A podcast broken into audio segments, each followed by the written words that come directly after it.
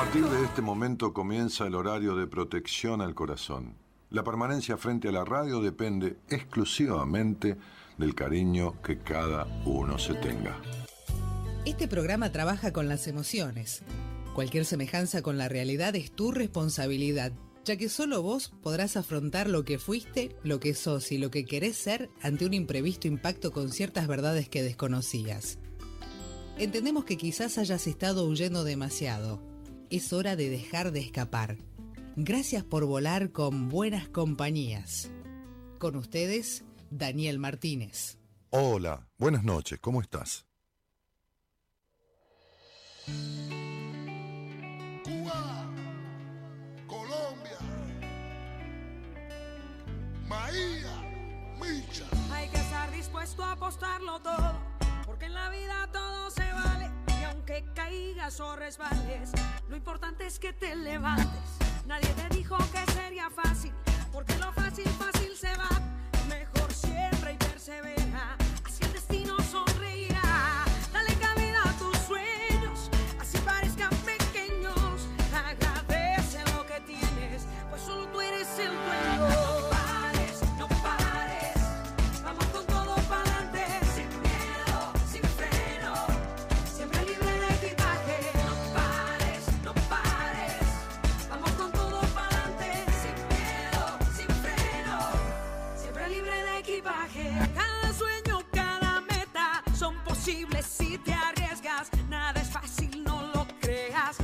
Esfuerzo sí se premia. De lo bueno no dan tanto. El camino hay que sudarlo. Lo que como palma sube, oye como coco baja.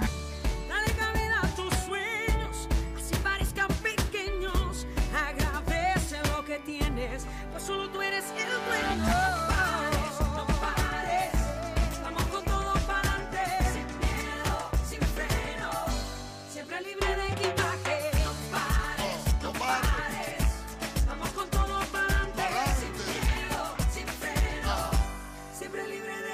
Subestimes ni pienses que no puede ser. Siempre trata como que no vamos a ver. Como el marinero guiándose por las estrellas, como el elefante dejando huella. Hoy se pierde, mañana se gana. Si no es por la puerta, es por la ventana. Guau, guau, le digo el sapo a la rana. Camina chama para que no te quede con las ganas. Si no te atreves, nunca tendrás lo que el destino te quiere dar. Echa pa'lante y no mires atrás. Maía abre la semana de buenas compañías con este tema Palante. Vamos con todo pa'lante,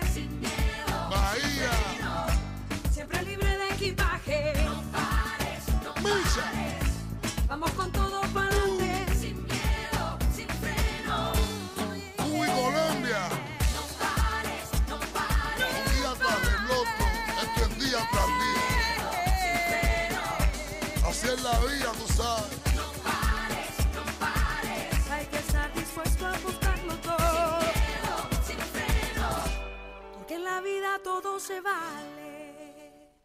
Divino tema, divina canción, divina letra, divino ritmo. Eh, en este palante, ¿no? Palante, muy centroamericanizado, ¿no? Para adelante, diríamos, ¿no? Palante. Y entonces, este, hay que estar dispuesto a apostarlo todo, ¿no? Eh, porque en la vida todo se vale. O sea, todo tendría un sentido, dice, ¿no? Este, apostando, dice, dale cabida a tus sueños, así parezcan pequeños. O, diría yo, así te parezcan muy grandes, o te parezcan demasiado grandes. Este, agradece lo que tienes, pues tú solo eres el dueño. No pares, vamos con todo, pa'lante, sin miedo, sin frenos, siempre libre de equipaje. Este, y, si hay algo. eh, hoy atendía a una, en una entrevista. eh, este, eh, eh, fuera de, de día, ¿no? Porque son los martes, los miércoles y los viernes, doy entrevista, eh, perdón, martes, miércoles y jueves. Porque me lo pidió una, una, una colega del equipo que había hablado con, con, con alguien que la consultó y, y vio que había ahí algunas cosas que... Entonces me, pidió este, Antonella, la psicopedagoga, que yo atendiera lo más rápido que pudiera a la madre de estos chicos. Este, la madre llamó Antonella y entonces habló del tema y de la problemática de sus hijos, que son pequeños, y Antonella infirió que lógicamente los chicos no nacen con esos problemas, los tienen porque hay agudas cuestiones entre los padres. Entonces, este, pero hablando de esta, de, esta mujer, sin hablar de ella, por supuesto, este, el tema que, yo vi y que circundó su vida y que rodea su vida este, es el miedo. ¿Miedo a qué? Miedo a todo miedo, miedo, miedo, miedo y más miedo porque fue criada en el miedo. Este, en el miedo, en el rechazo, en el rechazo, o sea, en la, en la idea de la no escucha, ¿no? O sea, sería criada para hacer lo que quienes la criaron querían que fuera, punto, nada más. Eh, y entonces, eh, la canción dice ahí, si no te atreves, nunca tendrás lo que la vida o el destino, dice la canción, te quieren dar.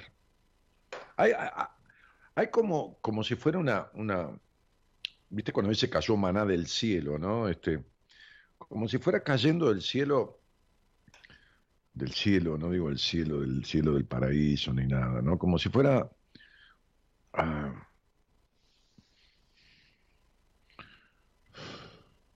como si hubiera algo, te lo voy a explicar para que me entiendas porque lo vivo todo el tiempo con los pacientes, que es para vos.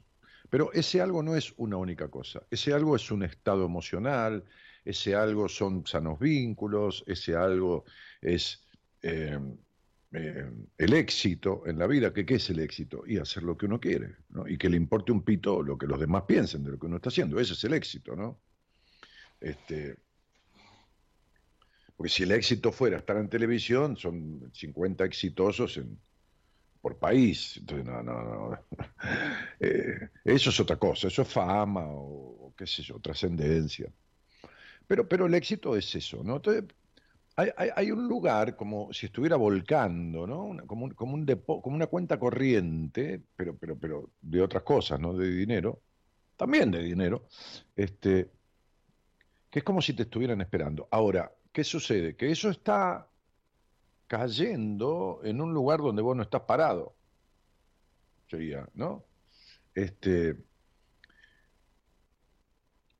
a eso podríamos llamarle destino, al encuentro del hacer con lo que te está esperando.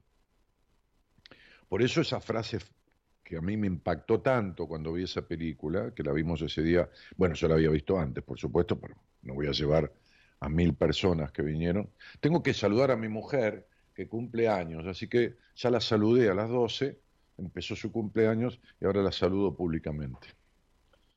Este, que la amo muchísimo, este, eh, está mal amar muchísimo, porque no...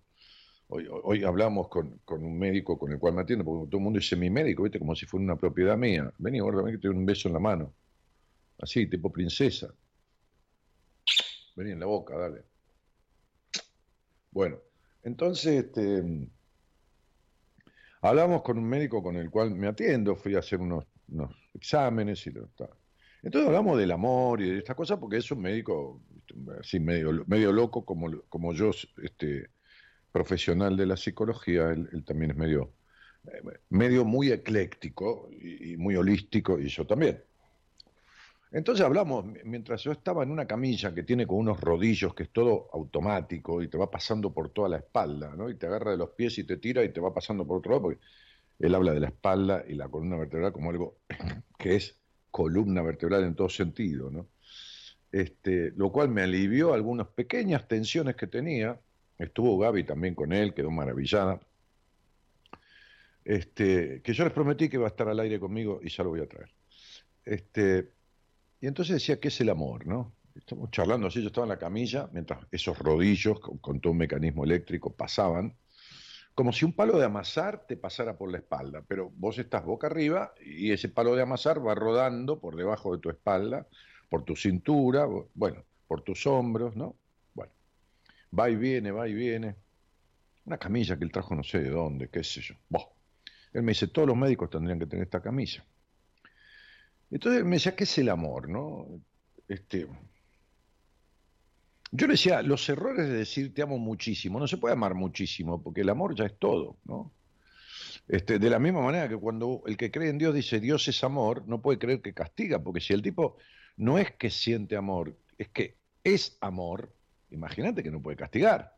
Como alguien que es amor, o imagínate que una madre que bien puesta, como decía Donald Winnicott, la madre lo suficientemente buena, castiga a su hijo, lo castiga en el sentido de, qué sé yo, sacarle el celular o sacarle, no, sé, no dejarlo ver televisión, por decir algo. Este se siente mal porque lo ama y le duele castigar. Imagínate Dios que es amor, no que siente amor. La madre siente amor. Es una locura. El mundo vive una locura. La, la, mayoría del mundo vive en una locura. Pero la mayoría del mundo vive en una depresión. Este, entonces, entonces, él me decía, el amor es el encuentro de dos personas él es músico también, ¿no? Entonces, dice, el encuentro de dos personas, lo decía desde alguien que repitió, que le dijo esa frase, ¿no? que es de la misma frecuencia, que sintonizan la misma frecuencia. Con la misma energía, la misma frecuencia. Entonces yo dije, con la misma energía, dos personas se pueden juntar y matarse. Y vivir un psicópata con una melancólica y, se juntan porque tienen la misma energía. Entonces, Yo le dije, el amor es un acto de conveniencia, eh, como dice un, psiquiatra que fue profesor mío. Este, ¿Por qué de conveniencia? Y él lo entendió en el aire, no tuve que explicárselo, es un tipo muy agudo, ¿no? Entonces, de conveniencia porque el otro viene con lo que, viene con, conviene, conviene, ¿eh? es un juego de palabras, conviene, viene con lo que yo estoy deseando y yo voy con lo que el otro está deseando. La, locura, como me dicen muchas personas cuando las atiendo, la locura, es decir, estar loco de amor, ¿no? Hugo Filkenstein decía, el que está loco de amor está loco, ¿no? Es un médico psiquiatra que ha escrito unos libros. Este, hay un libro bárbaro de él que es Uno, Uno mismo y el otro, que es un librazo, Uno, Uno mismo y el otro la locura es estar con alguien que es todo lo contrario de lo que vos deseaste. No, hablo del físico, eso no tiene que ver, ¿eh? este, ni del físico, ni de la edad, eso no importa. La característica, ¿no? la manera de ser, que tiene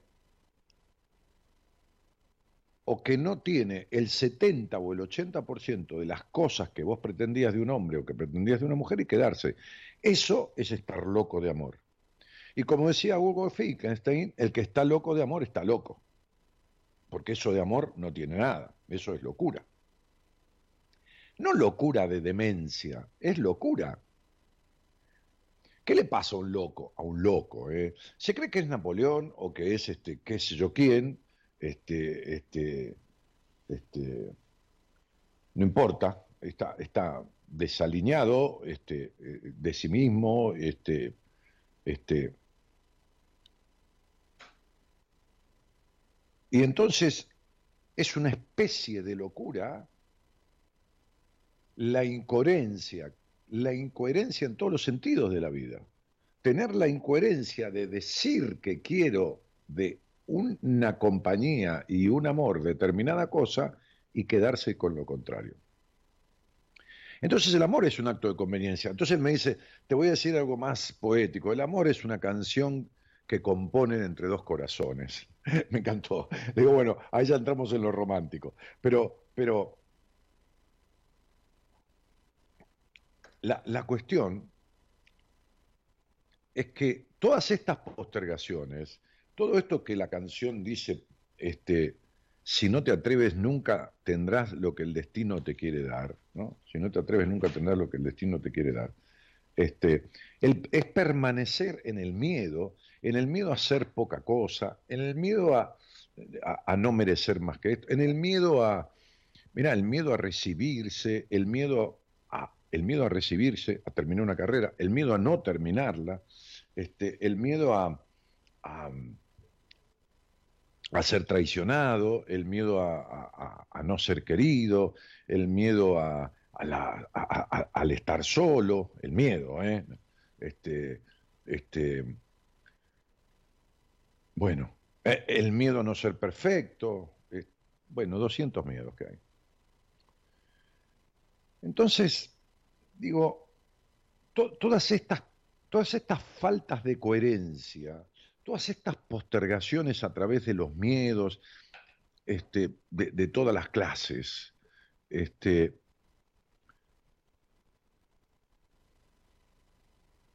producen situaciones emocionales que sumergen a la persona en estadios de sentimientos y de emociones que están dentro de las líneas que describen la depresión. Y acá el tema que me traía un poco, ¿no? Porque estuve leyendo un poco ahí este, a, a Norberto Abdala, que es un psiquiatra, que es un tipo que que yo respeto mucho porque tiene una manera muy coloquial, una manera no, no convencional y no ortodoxa ¿no? Este, de, explicar las cosas. ¿Por qué? Porque mismo en un artículo que él escribió hace, hace un, par de años quizás, él hablaba este, de la estigmatización y la sistematización de los diagnósticos. Y él decía que es muy común en la psiquiatría, propiamente dicha, este, estampillar a las personas que vienen a la consulta, ¿no? Es decir, ponerle la estampilla de un, de un, de un, ah, de un este, diagnóstico que en realidad no es más que un conjunto de síntomas temporarios. Y acá es la gran diferencia. Una cosa es describir desde lo profesional, como me dijo hoy una persona que vi, este, este, oh, eh, no sé si yo estoy mal, estoy enferma de la cabeza, o, si tengo razón o no, o qué. Claro, porque los hogares enloquecedores y los vínculos enloquecedores terminan por hacerte dudar de vos mismo, de tu coherencia. Y entonces yo le dije, mira, vos no tenés nada de loca, no tenés nada de enferma, vos estás, no sos severamente afectada, pero punto. Y de nada que no se pueda modificar y en poco tiempo. Una cosa es describirle a una persona que consulta, este, porque es un paciente cuando uno lo empieza a tratar. Pero hay una cuestión de, de médicos, de médicos del cuerpo y de médicos de la cabeza, psiquiatras, y también de psicoterapeutas, o sea, de psicólogos, de profesionales de la psicología, de decretar no que uno está, sino que uno es. Y esto yo lo que les quiero marcar, esta diferencia entre ser o estar. Una cosa es sos un depresivo y una cosa es estás con una depresión. Y acá es donde viene el quilombito. Acá es donde viene el quilombito. ¿Por qué? Porque lo común y lo cotidiano es el diagnóstico como estampilla y el otro se queda marcado con eso y se va con eso como si eso fuera para toda la vida. Siempre yo suelo decirles, y lo digo en privado también, que podría contar anécdotas todo el tiempo de todas las cosas y de todos los temas que aquí pueda desarrollar o, que alguien me pueda consultar. No de otras cosas, por supuesto, Sí, alguna cuestión de la vida, pero no, no de otros temas, o sea, este, no puedo contar anécdotas de un viaje a la luna, ni anécdotas de, de, mecánica automotriz, ni, ni, ni, ni, de 700 temas más. Un día yo atendí a una señora en consulta, vuelvo a repetir, consulta es cuando alguien viene a uno a consultarlo, paciente es cuando después estamos en un proceso, que hacía 25 años que tomaba medicación de un psiquiatra que no solo la medicaba, sino que preparaba los medicamentos. ¿Está mal que los prepare? No, no, nadie dijo que está mal. Se pueden hacer recetas magistrales, tener las drogas, eh, los componentes básicos, este, eh, y, y, prepararlos. El tema es que esa mujer estaba hace 25 años medicada y sellada con un diagnóstico de depresión. 25 años yendo todos los meses al mismo psiquiatra que no solo le, este, le, le conversaba con ella, qué sé media hora, entonces le modificaba en más o en menos medicación, esto y otro, sino que le hacía la medicación y se la vendía, por supuesto, se la cobraba, quizás más barato que la farmacia, pero ¿está mal que haga la medicación y que se la cobre? No, lo que está mal es que la diagnostique.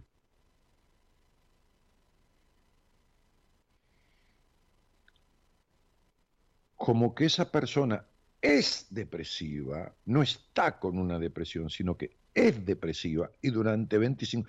Cuando yo la, le dije, mira, vos vas a ir a ver a un psiquiatra que yo te voy a recomendar, y la mandé, porque quería, por supuesto, yo no soy psiquiatra, este, entonces mandó un profesional, como tiene que ser, pero un profesional de mi confianza, un profesional que no te medica si vos no estás en terapia porque sabe muy bien que el medicamento sostiene, pero no cura. Entonces me dijo, mirá, lo que no me dijo, no a mí, ¿no? sino con referencia a esta mujer y a quien la tratara. Me dijo, pero yo no puedo quitarle la medicación, porque esta mujer está intoxicada. Le llego a quitar la medicación y va a ser un síntoma de abstinencia terrible, o no sabemos dónde va a ir a parar. Así que le voy a ir reduciendo esta medicación de a poco. Vamos a ir bajándola un poco y vamos después a ver cómo la tratamos. Bueno, muy bien, listo, nada. Es, la anécdota. Ahora, por eso yo incorporé tanto a lo largo de mi vida es decir, en las etapas que he estudiado, aun cuando leo y aun cuando atiendo, por supuesto, de manera permanente, esta gran diferencia entre ser o estar, entre ser o estar. Es decir, vos no sos un indeciso, no sos una indecisa, estás siendo indecisa. Vos no sos miedosa, estás siendo miedosa. Vos no sos dependiente emocional. Porque si yo te digo vos sos dependiente emocional, te estoy diciendo que ya lo sos. Es como decirte que sos rubia o rubio o morocho o, o sos de mediana estatura. Sos, ser, es un árbol que va a ser árbol toda la existencia, ¿no? Si un día se muere, nació como árbol, vivió como árbol y se murió árbol. Una persona no es un árbol. El árbol nunca va a dejar de dar las mismas hojas, ni las mismas flores, y si da frutos, los mismos frutos.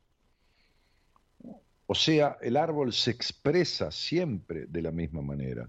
Una persona puede cambiar el lenguaje y si quiere no hablar nunca más en el lenguaje original puede aprender sueco, se fue a vivir a Suecia y renegó de su historia, chao, hasta luego, y nunca más habló español. Entonces una persona está siendo de tal manera. Claro que desde los comienzos, yo leí un poco a este Emil Kraepelin, que era un psiquiatra alemán, pero ¿de qué época? De 1856. Bueno, el tipo un adelantado, ¿viste? O sea, este, que, se lo considera como el fundador de la psiquiatría científica, ¿eh? este, moderna. O sea, la, eh, la, psicofarmacología este, y, la genética psiquiátrica. Este, él dijo que las enfermedades psiquiátricas, son, dentro de las cuales está la depresión, por supuesto, son causadas principalmente por desórdenes biológicos y genéticos, dijo él. Biológicos y genéticos. Fíjate que hablamos de 1856. Hace nada, hace 160 eh, años. Ok.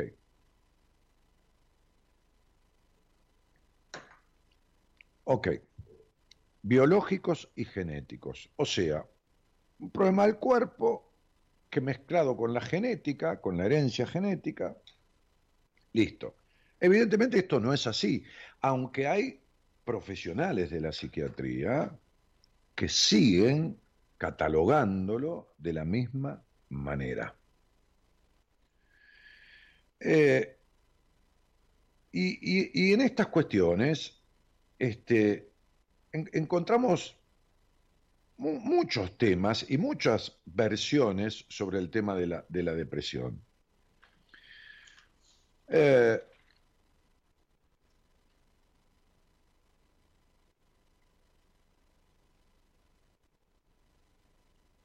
un día conversando con, con un profe, psiquiatra, psicoanalista, este, hablábamos sobre la depresión y decíamos que está primero, el huevo o la gallina, ¿no? En la depresión. Es decir, a ver, el desbalanceo de la química del cerebro es el que produce los síntomas típicos de una depresión?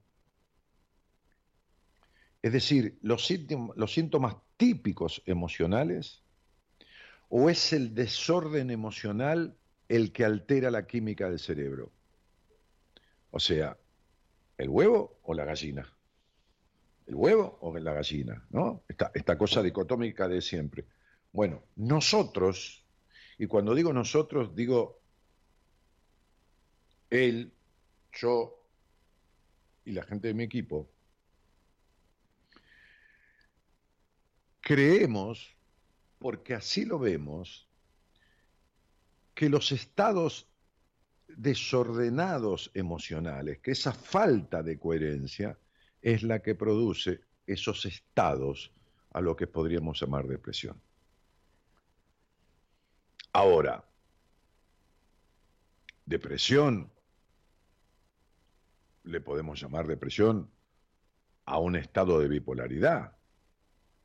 Le podemos llamar depresión a un estado de mucha agresividad. Porque, a ver, como decía la otra vez, estamos en una depresión universal. ¿Por qué? Y porque esta pandemia, y siempre hablamos de la mayoría de la gente, no hablamos de, de las excepciones, esta pandemia produjo dos estados, o la fobia, el estado melancólico propio del gris, del encierro, de la privación, o la agresividad. Porque la depresión reactiva, digamos, tiene conatos de agresividad. Fíjense que un niño puede tener trastornos de ansiedad a los 14 meses. Estaba leyendo el otro día sobre este, psicología y psiquiatría infantil a los 14 meses, el chico puede desarrollar estados de profundas ansiedades. Eh, hablamos de chicos de 3 o 4 años con ataques de pánico hoy en día, o sea, ¿me comprenden? Entonces, yo, voy a leer un poquito de este, de, este, de este apunte, de esta nota, que este otro psiquiatra eh, eh, titula Mitos y verdades sobre la depresión, que quiero compartirla con ustedes, ¿no? Este, que dice, aunque la depresión es un trastorno muy difundido, y es muy difundido en estas épocas, ¿eh? suele generar temor y rechazo a aceptarla como tal, a veces por no darse cuenta quién la padece, otras por el rechazo a tener que consultar con un psiquiatra, hecho que aún para muchos está asociado a padecer una enfermedad mental. Por eso es conveniente aclarar algunas creencias equivocadas, dice este Norberto Adala, psiquiatra, profesor en la facultad. Bueno, quizá la más importante es que se asocia la depresión con la imagen de una persona llorosa o triste cuando los síntomas más frecuentes son el desgano, dormir mal, estar irritable, cansarse fácilmente, estar menos comunicativo, sin ganas de salir o de estar con gente, o sea, aislado. Estas pueden ser algunas de las razones por las cuales las personas del entorno más cercano son las primeras que se dan cuenta. Sí, porque el otro está raro. ¿Qué te pasa que estás raro? No, no, nada, nada, qué sé yo, no sé, estoy así, estrés, o es cuatro, porque viste, ahora lo más común es, todo es estrés. Ah, no, es el estrés. Ah, no, fue un golpe de estrés. Ah, no, fue. Sí, bien. Como el virus, ¿viste? no este, pero. ¿Qué tiene el nene que tiene fiebre? No, es un virus. Bueno, ok. Segundo, dice este señor, que la depresión solo afecta a las personas adultas. Es una falsa creencia esto. ¿No? Este, cuando las investigaciones actuales muestran que un 2% de los niños, de los niños, y un 4% de los adolescentes, o sea, dos cada 100. Hay tantos niños deprimidos como psicópatas en el mundo, porque dos cada 100 de los varones son psicópatas. También hay mujeres psicópatas, ¿eh? pero una cada mil por ahí. Pero dos cada 100 son psicópatas. Bien, psicópatas, psicópatas, ¿eh? no psicopateadores, no, no, psicópatas. Bien. Entonces, ¿qué, qué, dice la nota? No? Que un 2% de los niños y un 4 a 8% de los adolescentes, ya entramos ¿eh? en otra cantidad ¿eh? de los adolescentes, presentan síntomas de depresión, porcentaje que puede alcanzar entre el 15 y el 30% en aquellos que tienen problemas de conducta. Incluso puede ser intensa y de larga duración y confundirse con otros diagnósticos como el déficit de atención. Está los trastornos del déficit de atención. Tercero, tercer mito ¿no? sobre la depresión, que es una cuestión de personas débiles, como que los que están deprimidos o con una depresión, mejor dicho, son personas débiles, que nada que ver. Basta recorrer la historia para observar como personas de la talla de Abraham Lincoln o Winston Churchill, vaya si Winston Churchill se tomaba una botella de whisky por día, se fumaba cuatro o cinco habanos, pero más allá de eso, que manejaron potencias mundiales en su momento. Hablamos de Lincoln, Estados Unidos, hablamos de Churchill, Inglaterra, este, padecieron depresión.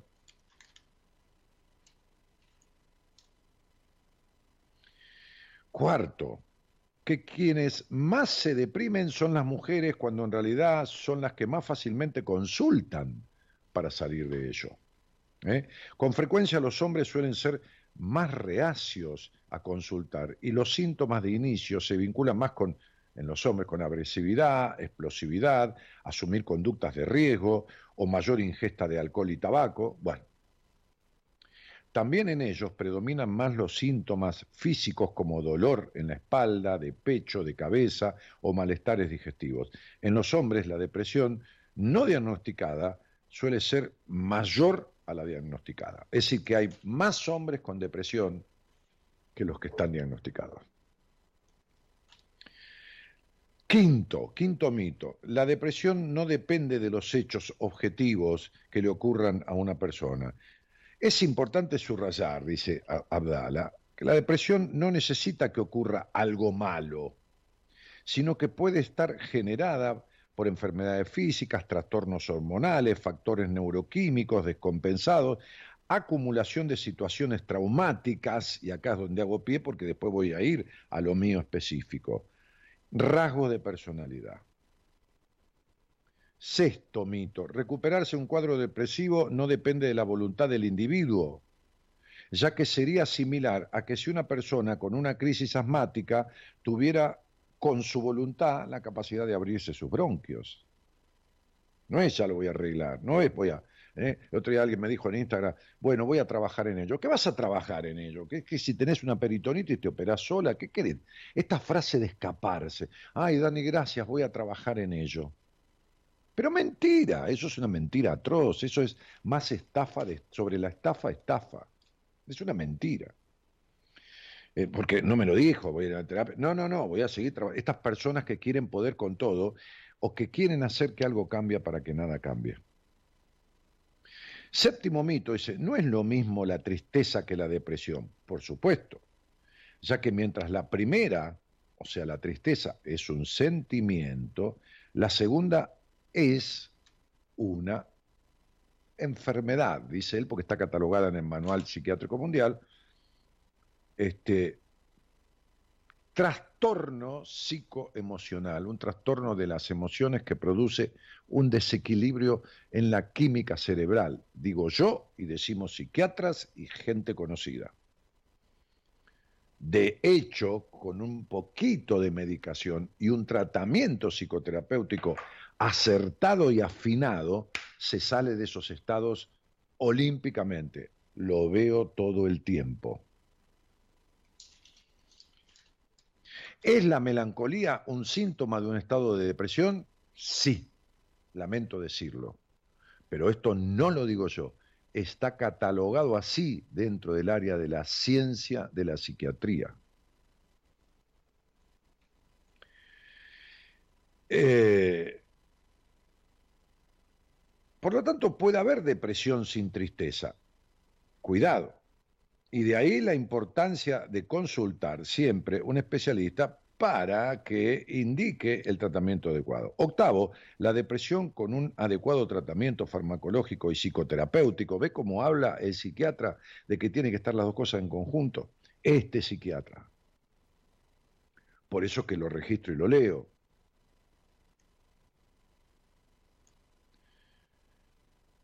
Entonces, con esos factores, dice, se puede sanar una depresión y nadie está condenado a padecer la perpetuidad.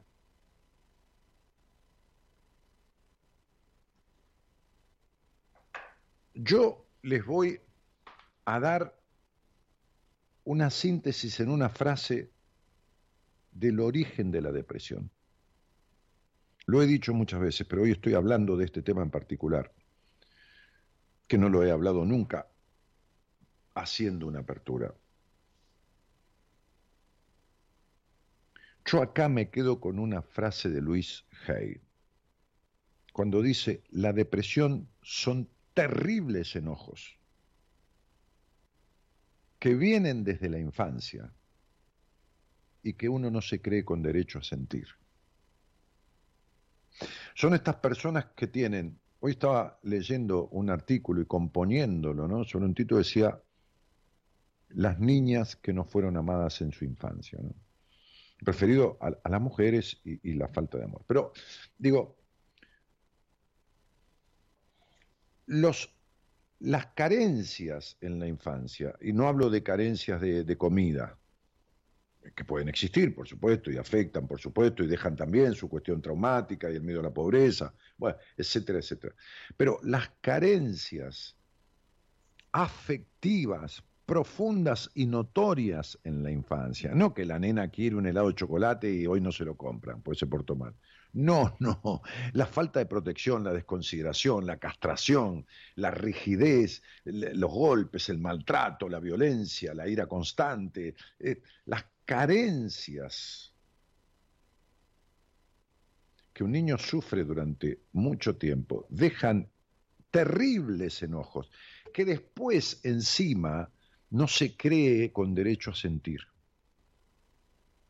¿Por qué? Y porque siente que esos padres o quien cuerno los haya criado se, postergaron o se sacrificaron o, eran rígidos porque con ellos fueron rígidos. Entonces justifican todo. No, señor, no, señor, no, señor. Nadie tiene que echar, nadie está echando culpa, ningún padre, abuela, tío, no, no, no echamos culpa.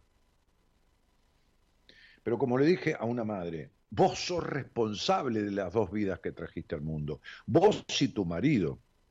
Y esos chicos, en este vínculo de mierda que ustedes tienen, están generando y absorbiendo conflictos, ira, enojos, tristezas, postergaciones, culpas por el disfrute, etcétera, etcétera, los están haciendo mierda. Lisa y llanamente. ¿Pero por qué, Daniel? ¿Pero cómo por qué? Pero, pero yo he atendido, eh, a ver, en 28 años, he atendido Hoy estamos atendiendo tercera generación, o sea, yo he atendido a la madre, he atendido a la hija, y hay gente de mi equipo que atiende a los nietos. Que yo no me dedico a los chicos, pero a veces los veo de 10, 11, 12 años en una entrevista, detecto ahí qué pasa y pum, lo derivo. Cuando hace falta, a veces ni, ni los veo, no, para nada.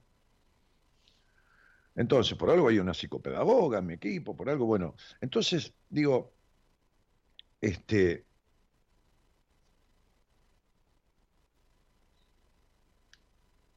Fíjense que yo hablaba con una mujer ayer, este, ayer domingo, que, es una psicóloga con posgrado de toda índole, este, este, eh, y que se, se especia en, bio, en, psicogenealogía, ¿no? en toda la historia genealógica del individuo, las afectaciones psicológicas a través de, de las diferentes este, este, este, eh, eh, de sus ancestros, digamos, ¿no? de la influencia. Eh, lo, que viene como, como lealtades a la historia, ¿no? Sí, sí, que es muy fuerte.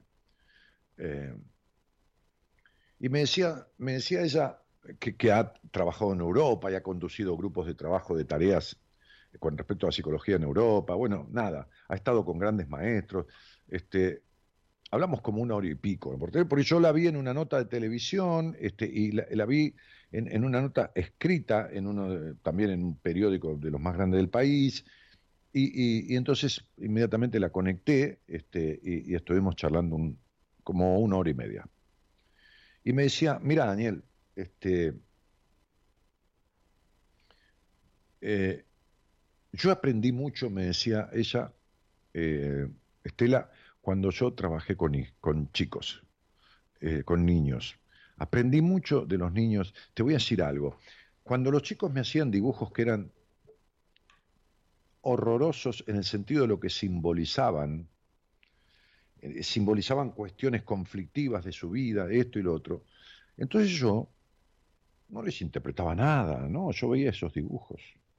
Evidentemente el niño está expresando, me decían, esos dibujos, conflictos, traumas, enojos y todo esto. ¿Y sabes qué me respondían? La mayoría de ellos, como siempre, la psicología, la medicina, no son ciencias exactas. Entonces, uno, en la mayoría, la mayoría, cuando yo le decía, bueno, ¿qué hacemos con esto? ¿no? Le mostraba el dibujo ella y decía, ¿qué hacemos con esto? ¿no? ¿Qué podíamos hacer? ¿Saben qué contestaban los chicos? quemarla. Fíjense lo que querían hacer los chicos con él. ¿Saben qué es el fuego? Destrucción, ira muy fuerte y la transmutación. El fuego transmuta, ¿no? Hay una ley química de Lavoisier que dice, nada se crea y nada se destruye, todo se transforma. Cuando uno quema algo, no lo destruye, lo está transformando en, en, anhídrido carbónico, lo está transformando en sustancias que se elevan, pero, pero, pero que se incorporan al aire, pero no lo destruyó, lo transformó en otra cosa.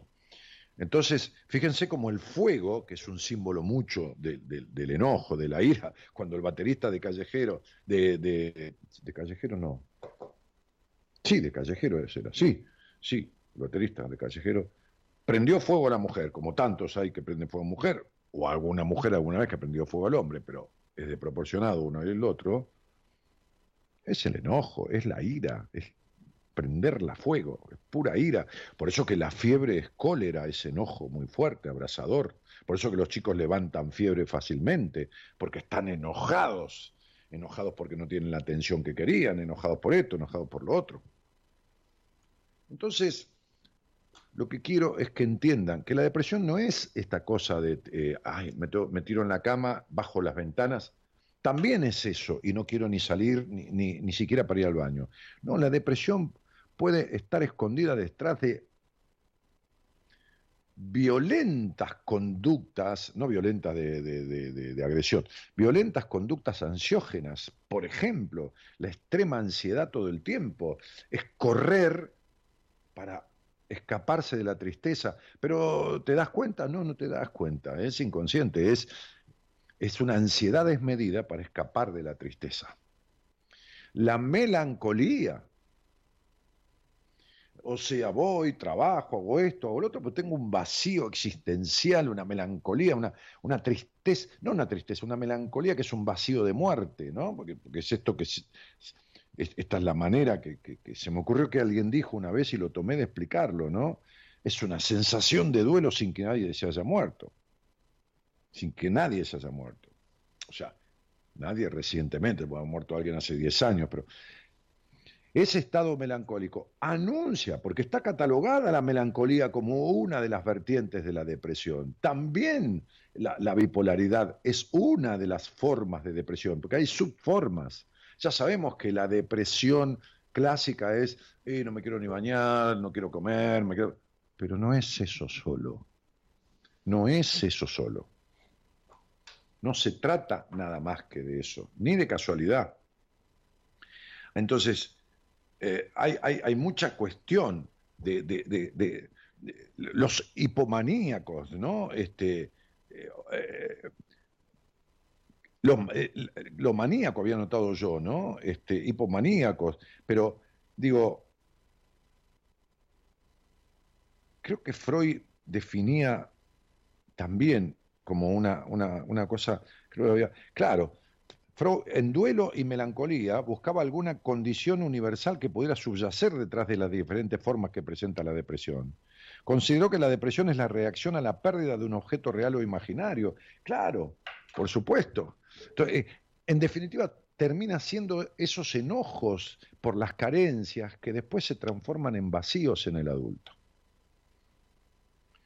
Bueno, este, Llego hasta aquí, pero quiero recalcar fundamentalmente esto. La dependencia emocional, la, depresión como título y sus variantes, cuando hablábamos recién de los extremos ansiógenos, de, las manías, eh, eh, eh, la, bipolaridad, que son formas de la depresión, la melancolía profunda, todas estas cosas.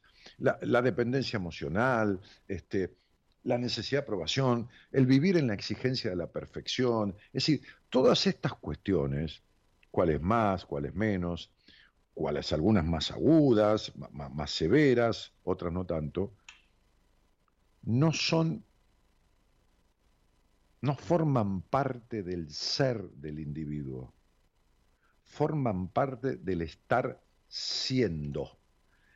Entonces vuelvo a aquel tipo, que bueno, siempre hay un precursor, Emil Kraepelin, Kraepelin, bueno, Kraepelin, qué sé yo, no, no es inglés, es alemán, Kraepelin, qué sé yo, como no se pronuncia en alemán, este, eh, designó a la depresión como, como, como una de, sus clasificaciones, como una locura depresiva, porque es como una enajenación, ¿no? Produce este, afirmaba, él afirmaba que las melancolías eran forma de depresión mental, expresión que se le atribuye, ¿no? Pero bien, decía que esto provenía de lo fisiológico y lo biológico, ¿no? Es decir, no, para mí y por la cantidad de gente que he visto en mi vida, que no hablo de cientos, hablo de miles, esto funda la sintomatología en la historia carente del individuo. Nadie nace depresivo. Uno está depresivo. Nadie nace dependiente emocional. Nadie nace bipolar. ¿Hay enfermedades congénitas? Sí las hay, pero estas cuestiones emocionales son adquiridas. ¿Está? son incorporadas a través de la vincularidad, son resultantes de lo afectado en la memoria emocional de la primera infancia, por lo tanto, uno puede desincorporarlas de su vida. Desincorporarlas de su vida. A veces ni siquiera medicación hace falta.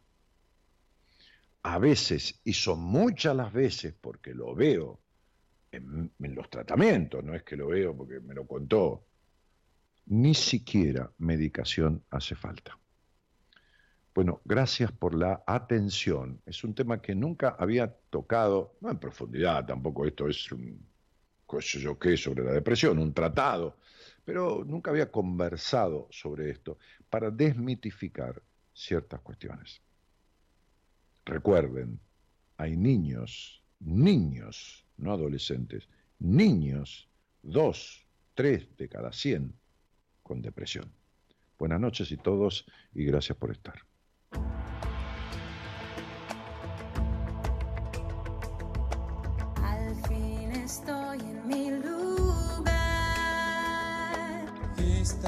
Historia y es de mi hogar. He vuelto a casa y volví a sentir. Nací de nuevo, hoy soy feliz. Si las águilas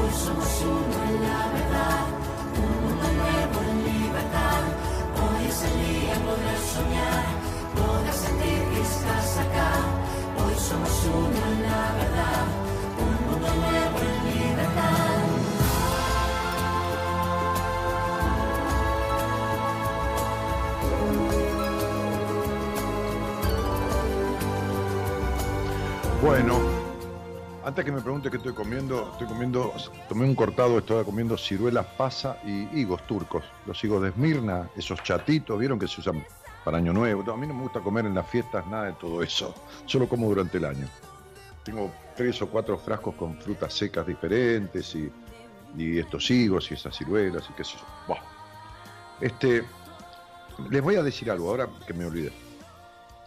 Débora Barón dice, me encanta tu profesionalismo, cómo explicás para que todos entiendan, se nota la gran pasión que le pones al hacerlo, un genio de verdad. Mira, Débora, sí, te agradezco mucho, este, este, y muchas gracias a vos y a los elogios. Escúchenme una cosa, miren. Había un señor que se llamaba Hipócrates, que fue el primer, digamos, médico de la historia como considerado como tal, por eso los médicos hacen un juramento, que hay un montón que no cumplen, pero hacen el juramento hipocrático.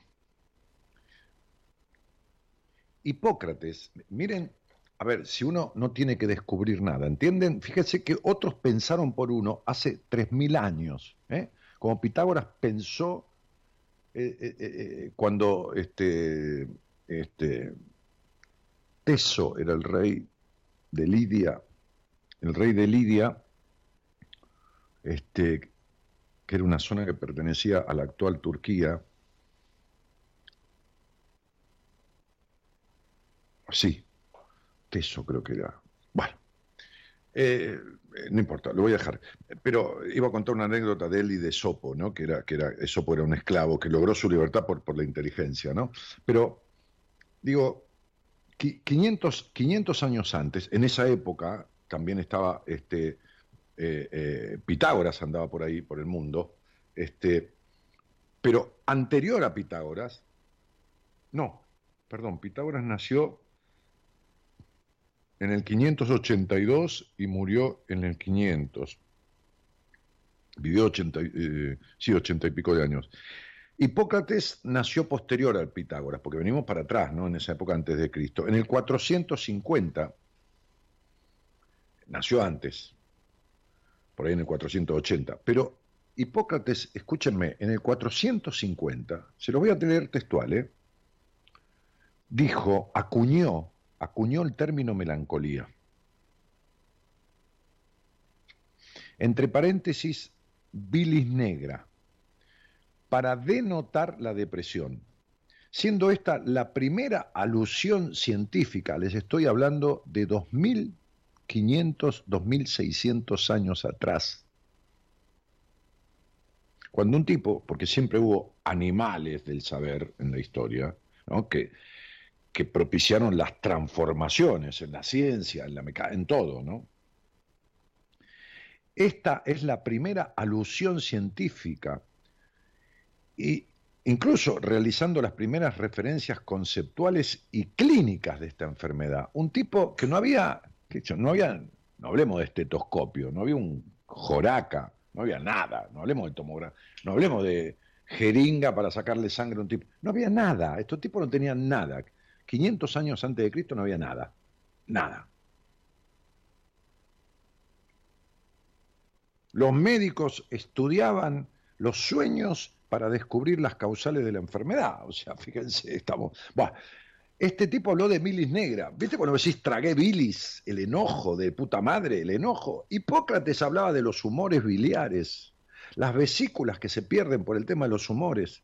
Y estos enojos tremendos, no resueltos, bilis negra, imagínate que la bilis es verde, o sea, encima negra, oscuros enojos, producían esta melancolía que es la base o que es una de las muestras de la depresión. 500, pero la puta madre que lo parió, digo, este, que es un tema en sánscrito, también el arameo, ¿no? Se llama la puta madre que lo parió, ¿no? Sí, es un lenguaje milenario que por ahí muchos de ustedes no conocen. Este, no hace falta tanto. ¿Por qué mierda agarrar un tipo? Porque mierda también, ¿eh? ¿Por qué mierda? Porque mierda es sánscrito, algo de hebreo también tiene, arameo, este, sí, este, sumerio, ¿eh? o saumerio, qué sé yo, este, algo de esos lenguajes, de esas lenguas, ¿eh? Este, este, no hace falta descubrir nada. Oigan, no hace falta descubrir nada. Hace falta leer un poquito, ni siquiera leer, hace falta recordar, porque esto lo leyeron. Hace falta abandonar, ni siquiera digo la cosa comercial, el facilismo, el sacarte de encima al otro, el, el- el- el- que el otro Y, y para que yo no soy ningún samaritano, ni tampoco un monje tibetano, ni soy San Martín, ni oriné nunca agua bendita, ni, ni tampoco soy Gandhi, pará, pará, eh, no, pará, pará. No, no, no, no. Tengo un grado de responsabilidad por lo que hago, punto, nada más. Listo, chao, hasta luego. Ahora y lo que hice durante toda mi vida. Y cuando me mandé cagadas en el sentido que me tuve malos resultados, me banqué los malos resultados, las consecuencias. Pero digo, si hace 2.500 años, 2.600 años, un tipo que es la base de la medicina, el iniciador de la medicina en, en- en- en- en la historia, el gran iniciador de la medicina, por el cual se jura por el juramento hipocrático, ¿no? Si este tipo hablaba de los humores y hablaba de la bilis negra y hablaba de la melancolía, por lo tanto hablaba de la depresión, Dios santo, ¿qué cuesta asociar un poquitito lo que este tipo decía? ¿Por qué carajo decirle a alguien, sa, sos depresivo, sa, sos bipolar, sa, sos maníaco, sa, toma-"? y toma esto, este, 20 miligramos esto, 15 del otro, 10 de aquello, listo, chao, hasta luego, basta. Y hasta luego, y te espero el mes que viene. ¿Cómo andás? No, un poco me duermo. Bueno, vamos a bajar la dosis de esto, la dosis del otro, y así estar años. Disculpen, ¿no? Disculpen, pero voy a volver a un término en, en- en- ahora este, en griego antiguo. Es un término en griego antiguo. No se puede ser tan hijo de puta. Hola, buenas noches. Hola, buenas noches, Daniel. ¿Qué tal? ¿Cómo te va, Cielito? Bien. Bueno. ¿Y de dónde eres? De Rosario. Bueno. Este, y, y, y, y- con quién vivís ahí en Rosario? Eh, mis tres hijas y mi marido. Bueno. Y además de hacer de madre y hacer de esposa y hacer de mujer de la casa, ¿no? Como está el hombre de la casa, la mujer de la casa y los niños de la casa. Este, ¿Tenés alguna qué sé yo, actividad, digamos, que estés ejerciendo, aparte de todo eso? Sí, me dedico junto con mi marido a la construcción. A la construcción. Mira qué bien. Sí. ¿Y qué haces de la construcción? Que es un tema que conozco mucho, o sea, bastante, porque bueno, nada, muchos años de mi vida estuve en ese rubro. Este, ¿qué, qué haces? La parte, digamos, contable, la parte de qué sé yo, ir a verificar las obras, como lo que se llama un sobreestante. Este, Y ¿Qué haces? trabajo en la obra. Levanto pared, revoco. No te puedo creer, me encantó. Sí. ¿Cómo me gustan, la- cómo me gustan las minas? Yo cuando la veo a mi mujer con la agujereadora en la pared, ¿viste? Que todo, ah, la amo, la amo, la mina, porque, ¿viste? La displicencia que tiene para manejarse con los muchachos que vienen a hacer una obra acá, ¿viste? Y dirigir, que una obra, digo, la pintura que hicimos de la, de la cocina, que yo estoy viviendo acá hace 11 años, ¿viste? Y había un papel, que hasta el dueño del departamento me dijo, Daniel, pintá ese papel un día, qué sé yo, este que era un papel carísimo, importado, pero, ¿viste? Mucha raya, mucho color. Entonces ahora la cocina está toda blanca, ¿no? Y se ocupó Gabriela de eso, ¿no? Se ocupó ella con los muchachos de mantenimiento, de pintores, que esto, que lo otro. Entonces, me parece divino, a mí me encanta. Me encanta la mina que es así, digo mina, perdóname el término, lo digo cariñosamente, vos si me escuchás, Sí. me conocés yo. Este, la mina que es así, pero que no deja de ser femenina. ¿Se entiende? Sí. O sea, está todo bien, pero te podés poner una blusita con un voladito, digo, por decir algo, o un vestido un día, ¿no? Eh, eh, no tenés que andar con overol por, por, por, por, por dedicarte a la construcción. No, aunque muchas personas no, o sea, les resulte chocante al momento de verte haciendo eh, plomería o electricidad o, o haciendo albañilería, levantando una pared, eh, a mí no, No. me interesa, yo sigo en lo mío. O sea, No, no por supuesto que el trabajo dignifica, no, no, no. A, a- a ver, estás trabajando, ¿qué tiene que ver? Yo he tomado taxi con mujeres, pero no ahora, hace varios años atrás. Me acuerdo una señora un día vino, llamé un taxi, me vino a buscar, este, este, porque yo veía, ¿viste? Si no, voy hasta la esquina. ¿no? Entonces vino a buscar una señora, unos cuarenta y pico de años, fuimos charlando, me llevó hasta Ramón Mejía, porque yo iba a ver a mis amigos. Yo estoy acá en, el centro, va, en Puerto Madero, este, y, fuimos charlando, y resulta que el marido también era taximetrero, y, y- y ella también, y bueno, habían llegado a comprar dos autos y los, los manejaban ellos, y, y siempre fue un laburo, digamos, yo soy un tipo grande, de, de que había eh, varones, ¿entendés, negra? Como la construcción. Eh, los choferes de taxi también lo eran. ¿Estás a veces ahí? la sí, sí, a veces las personas no les cuesta eh, acostumbrarse, no sé, pero yo... Eh, lo importante, lo importante es que uno acepte siempre- lo que hace. que lo demás que a mí, qué, qué sé yo, ¿viste? ¿Qué querés que te diga? ¿Entendés? A mí me gusta porque me gusta romper y me gusta hacer. Así que como me gusta romper, que es una descarga, y hacerlo de nuevo para que quede lindo, a mí me encanta. Aparte Bueno, vos- ¿y vos escuchás hobby. este programa desde cuándo? Uf, años, añares. Bueno, gracias. Este, y, ¿y qué te iba a decir? ¿Y tenías ganas de charlar conmigo de algo en especial, cielo? Sí, mm, de los enojos de la infancia, mm, de los de las carencias y, y de los los síntomas que traigo desde la infancia por no hablar nunca y callarme la boca. No, espera, espera, espera. Nadie decide en la infancia no hablar. Sí. Cuando un niño no habla, es porque de alguna manera siente que no es escuchado o porque no lo habilitan a expresarse. ¿De acuerdo? Sí, Ok. Yo me acuerdo que un día estaba yo en Radio del Plata, allá en Ideas del Sur.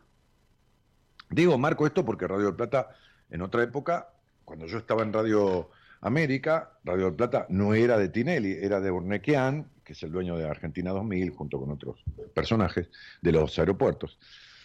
Este, y, y estábamos ahí en lo que es Palermo Hollywood, yo estaba en, en Radio América y era un- una conjunción de estudios de radio donde estaba Radio del Plata. Bueno, en esa época después yo me fui de ahí, después caí en, en- en- Ideas del Sur y estuve siete años en Radio del Plata cuando era de Tinelli. Radio Plata. Este, y un día salió un pibe al aire, nueve años, diez años, que me lo puso la madre. Eh, El niño quería hablar con... Le escuchaba el programa con la madre, entonces tenía un conflicto el pibe y la madre dijo, ¿por qué no hablas con Daniel? ¿Viste? Pues, bueno, qué sé yo. Entonces hablamos al aire. No me acuerdo cómo se llamaba el pibe, Julio, ponele, Julito. Ponele que se llamaba Mario, yo le decía Marito, Julito, vamos a decir Julito. Hola Julito, ¿cómo te va? ¿Qué sé yo? Bien, Daniel, ¿cómo estás? Hablaba bien el pibe, ¿viste? No, no estaba tímido ni nada. Entonces yo dije, ¿qué te pasa? ¿Qué te pasa? Entonces, este, charlé un poco, viste, que iba al colegio, que iba para hacerlo entrar en confianza. Yo con los pibes me, me manejo bárbaro. Entonces, este, pego onda, viste. Eh, Entonces, este, digo, ¿y qué te pasa? No, que te quiero hacer una pregunta, qué sé yo, que acá, que allá, viste. Entonces le dije, a ver, hace me dice, no, porque yo, este, me- eh, eh, siento que mi papá no me quiere. Viste, cuando un pibe te dice eso, vos imagínate que para que un pibe agarre el teléfono, no importa, la madre lo pone el teléfono, pero lo agarra el pibe y habla conmigo, que soy un conocido de él, porque una voz por la noche, viste, junto con la madre, escuchando el programa, y le dice a este tipo, siento que mi papá no me quiere, viste, vos decís, la puta que lo parió, no, porque es-". entonces este, le digo, este, ¿y por qué?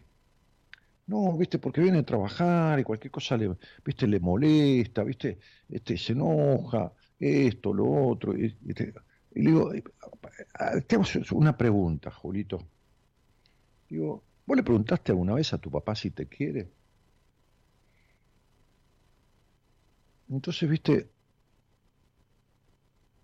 con la voz media, media, media ya, me dijo, no. Dije, ¿por qué? Y porque tengo miedo que me digan que no. Fíjate el pibe, ¿no? Te digo que tenía nueve años, ¿eh? Ojalá estuviera la madre escuchando, para que me diga, yo soy la mamá de este chico que no me acuerdo el nombre. ¿Te imaginas que me acuerdo la conversación? Te estoy hablando hace... Y yo me fui desde El Plata, eh, no me fui, no fueron a todos los que estamos ahí. Este, este, por eso me vine a Radio Eco, viste, compré mi espacio, porque tengo la bola llena que los, los, los, partidos políticos de turno hagan comprar los medios de difusión a sus empresarios adeptos. Entonces vos estás laburando, no habla de política, de una mierda, y compran la radio, los que son adeptos a un qué sé yo, al gobierno de turno, de este o del anterior, de lo que fuera, y te echan a la mierda, ¿me entendés? Porque, eh, mi programa ya estaba segundo en audiencia en Radio del Plata, y yo no hablaba de política, pero no importa, me echaron por las dudas. Bueno, entonces, este, ¿sabes qué le dije al pibe? Le dije, mira, vamos a hacer una cosa, vamos a escribir una carta, vos la vas a escribir y le vas a decir a tu mamá, o vos si sabes mandar un mail, me la mandas por mail. Yo te la voy a ayudar a corregir un poco, te la voy a, viste, a poner alguna cosita. Mentira, yo no quería poner nada, pero lo voy a corregir, viste, hay que dejarlo que hable como siente. Pero para que se sienta eh, apoyado, viste, protegido, qué sé yo, contenido. Yo te lo voy a...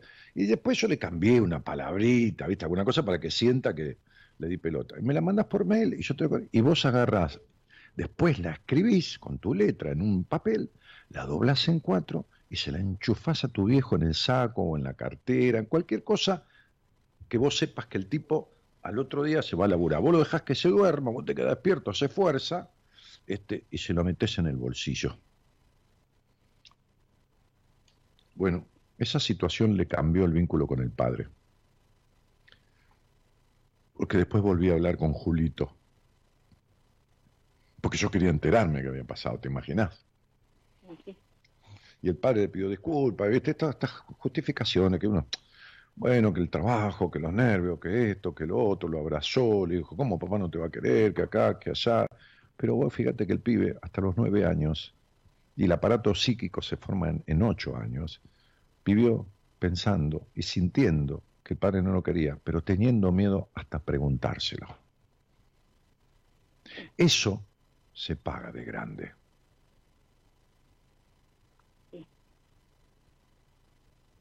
Bueno, nada, perdóname que me te corté, pero me hiciste acordar de esa historia.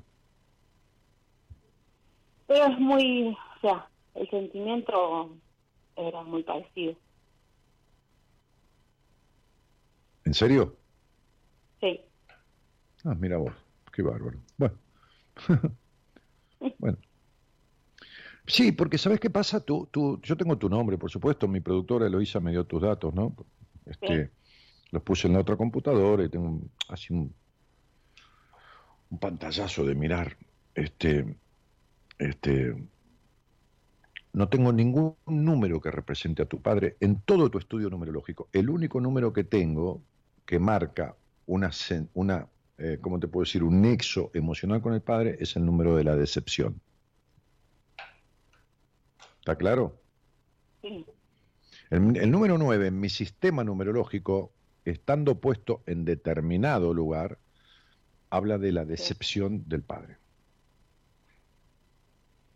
Eh, es un poco complicado, pero bueno, eh, yo tenía cinco años cuando falleció mi madre, eh, me criaron mis abuelos por pedido de ellos ante mi papá. Mi papá venía todos los días a vernos, pero bueno, él ya tenía su otra familia. Eh, y así me crié. Bueno, acá estamos en lo que yo decía. Vamos de vuelta. La depresión son corresponde o se corresponde con tremendos enojos de la infancia que encima uno no se cree con derecho a sentir. ¿Está claro? Entonces sería mi papá, venía a verme todos los días, pero él tenía su otra familia. ¿Y vos qué mierda era? ¿No era la familia de él? Eh, claro que sí, sí, yo y Bueno, entonces una nena que está con los abuelos, pero tiene un padre, y sobre todo cuando muere su madre, que se queda guacha de madre a los cinco años, que es un tremendo abandono, pobre vieja tu vieja, este, este, no sé si para ella fue una muerte liberadora o qué, pero pobre niña, en todo caso vos, este, o cualquier niño que tenga esa pérdida de esa edad, porque es un tremendo abandono. Entonces el padre la pone en la casa de los abuelos, va a ver la nena, todo más, pero tiene su otra familia. Y la nena también es su familia. Y, y- y- y el niño no registra. El niño no es este adulto que dice, bueno, mi papá tenía su otra familia y venía a verme todos los días. Esto es un No. adulto que razona y hace una ecuación. Los chicos no hacen ecuaciones. El adulto dice, no tengo guita, no voy a cenar a la esquina, no me compro una pelota de fútbol. Ahora, agarrá un nene de dos años que se para en una vidriera y quiere una pelota de fútbol y vos le decís, mamá no tiene plata, y hacelo entender. No, claro, obviamente. A veces... Se enoja, eh, uno- se enoja, porque uno de- quiere lo que quiere, no le importa, no le des explicaciones. Después los adultos acomodan la historia, justifican. Está bien, puede ser que sea así, pero el pibe, el nene, vivió la carencia de todo eso. ¿Está claro? Sí, y la carencia, o sea, hasta en la forma de vivir y en las decisiones de uno de grande es siempre vivir con carencia o el miedo a gastar por si después me falta. Pero, a ver, te voy a explicar, yo no te hablaba de carencia económica, pero también te lo voy a relacionar. El dinero es el mundo. Es el mundo porque el mundo se rige por parámetros económicos internacionales, el comercio internacional, en ese sentido, no porque sea lo único que existe, no. El dinero es el mundo y el mundo es el padre. Cuando vos tenés miedo a la pérdida del dinero o tenés miedo a la, a la inseguridad, a todo esto, de otro, es la falta de protección de tu padre y es el querer tener a ese padre en el dinero. ¿Se entiende? Y el temor a perderlo es también lo que el niño sintió que perdió al padre. Por eso está relacionado lo material con lo vincular y lo emocional. Justamente tu miedo a la carencia material viene de tu carencia emocional. ¿Lo entendés, negra? A ver, Sí. no te digo lo entendés porque seas estúpida. Te digo si lo entendés porque como te lo estoy explicando, porque si no te lo tengo que explicar de otra manera. No, sí, ese sentimiento de, de que no, de que nadie me quería lo tuve hasta hace un, un tiempo atrás. Eh, es un sentimiento feo, horrible. Esa es la carencia. Por eso, además, mirá, si yo tuviera que colocar una cerámica, o un porcelanato, o lo que carajo fuera, te pago el micro y te hago venir de Rosario, por lo perfeccionista que sos. Sí, Te hago ponerla, yo te lo voy a, a colocar, te digo, vení negra, vení, no, pero Dani, no buscate a alguien de ahí, no, dejá, dejá para qué, si ya te conozco a vos, ¿no? Vos ponés- si, te hago, si yo necesito poner baldosones con junta tomada, vos sabés a qué me refiero, ¿no? sí, Este, sí, sí. Bueno, muy bien. Te traigo inmediatamente, porque van a estar los baldosones todo parejo, el contrapiso perfecto y la junta toda exacta de una baldosa, un baldosón con el otro. Esa hinchada de pelota, ese querer ser perfecta para el mundo, justamente, es decir, ves papá que soy perfecta, que me tendrías que haber querido. Sí, es eso. Claro, mi vida, por supuesto. Esto es, esto es psicoterapia, esto es descubrir lo que le pasa al individuo y por qué carajo le pasa. Si no, ¿cómo carajo lo vas a arreglar? Es eso. Es, es, es una búsqueda constante. Y, Sí. Claro. Nada, perdóname, te escucho. No, es un poco difícil, pero Ya lo sé, mi vida. Te lo juro que lo sé. Es difícil, ¿sabes por qué, princesa? Porque yo decía, otra vez como ocurrencia, a veces se me ocurre cada tanto alguna cosa que, que digamos que, que sirve, este, que sirve como po- po- postulado. Yo decía, hay, hay dos delitos emocionales, decía un día. Viste que están los delitos lógicos, penales, vos vivís en Rosario, que es un quilombo, Buah, todo es un quilombo, pero bueno, pero viste cómo está Rosario, todo ese quilombo de, de las bandas y las drogas. Bueno, este, no, me estoy refiriendo a delitos emocionales, que en realidad no hay un tribunal para el delito emocional, si no vos serías condenada, te lo aclaro. Pero lo paga uno con uno mismo, porque eh, eh, el peor de los castigos es el que, el que viene a consecuencia. Yo decía, hay dos delitos emocionales que si hubiera este, este, este dictamen, ¿no? si hubiera sanción judicial, tendrían cadena perpetua, pero cadena perpetua de frustración. Estos delitos emocionales, que son conductas vinculares, te dan frustración por toda la eternidad. Entonces los enumeré, dije, son dos. El primero es la necesidad de aprobación y el segundo es la búsqueda de la perfección. Vos tenés exactamente los dos, en una cuota desmesurada. Tu necesidad de aprobación y tu búsqueda de la perfección producen de manera desmesurada, porque a todos nos gusta que no aprueben. Yo que prefiero que la gente me quiera o que no me quiera. Prefiero que me quiera o que me odie. No, no estoy tarado. Prefiero que las cosas hacerlas bien o hacerlas mal. No. Es decir, me gusta perfeccionarme, sí, pero ni en pedo la perfección. Me gusta que me quieran, sí, pero ni en pedo la necesidad de aprobación. Ahora, estas dos son la base del estado melancólico que nunca dejaste de tener. Estas dos traen frustración porque nunca conseguís que todo el mundo te apruebe y nunca conseguís ser perfecta. Y como consecuencia te dejan ese, ese estado melancólico, esa especie de vacío existencial. Sí. Porque vos podés razonar que el abuelo y la abuela hicieron lo que pudieron. Esta frase que tienen algunos psicólogos, ¿no? Sí. Voy a- voy- ahora voy a decirlo en latín. Me cagus en Helios. Me cagus en Helios, ¿no? Entonces, dice, bueno, tus padres hicieron lo que pudieron. No, pelotudo, hicieron lo que pudieron, pero lo tengo que arreglar las consecuencias. ¿Cómo hicieron lo que pudieron?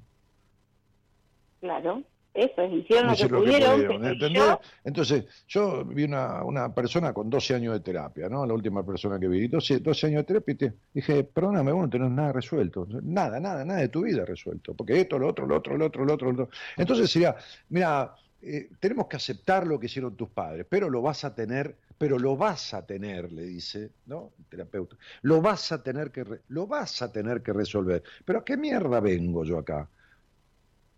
a que vos me ayudes a resolverlo, no que me lo resuelvas.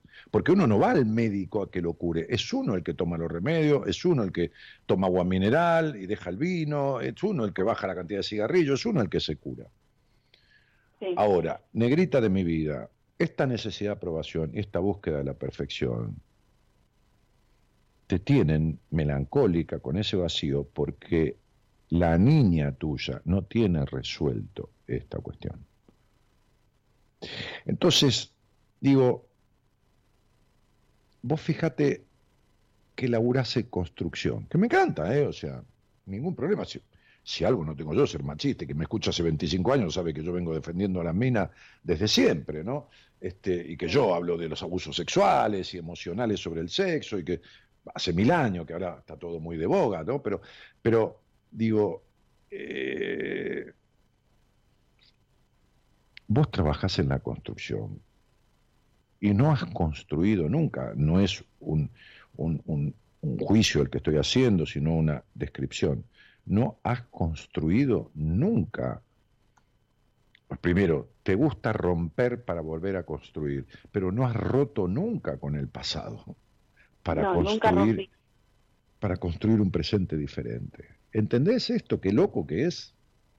Yo creí en un momento que, o sea, claro, un tiempo me la pasaba llorando, me la pasaba llorando, y después dije, no, no lloro más. Y, y dije, bueno, ya está. O sea, creí, creí que, que se había pasado. Y el otro día dije, ¿qué pasó? O sea, Mora me dio unos cachetazos, le digo yo, porque eh, me hizo darme cuenta de que no había pasado nada de los enojos que yo tenía en mi pasado y que siempre fue tenerle respeto porque era mi papá, porque es mi papá, el respeto hacia arriba, ante todo, y después sentir que, que o sea, es como que estoy y no estoy. Y A ver, te voy a decir una cosa. Mora es una maga con el tarot porque tira un tarot psicológico que es impresionante, y tira las cartas y te descubre los conflictos, todo y te los explica. Bueno, es una bestia. Eso aparte. Si no, no estaría en mi equipo ni de casualidad. Bueno.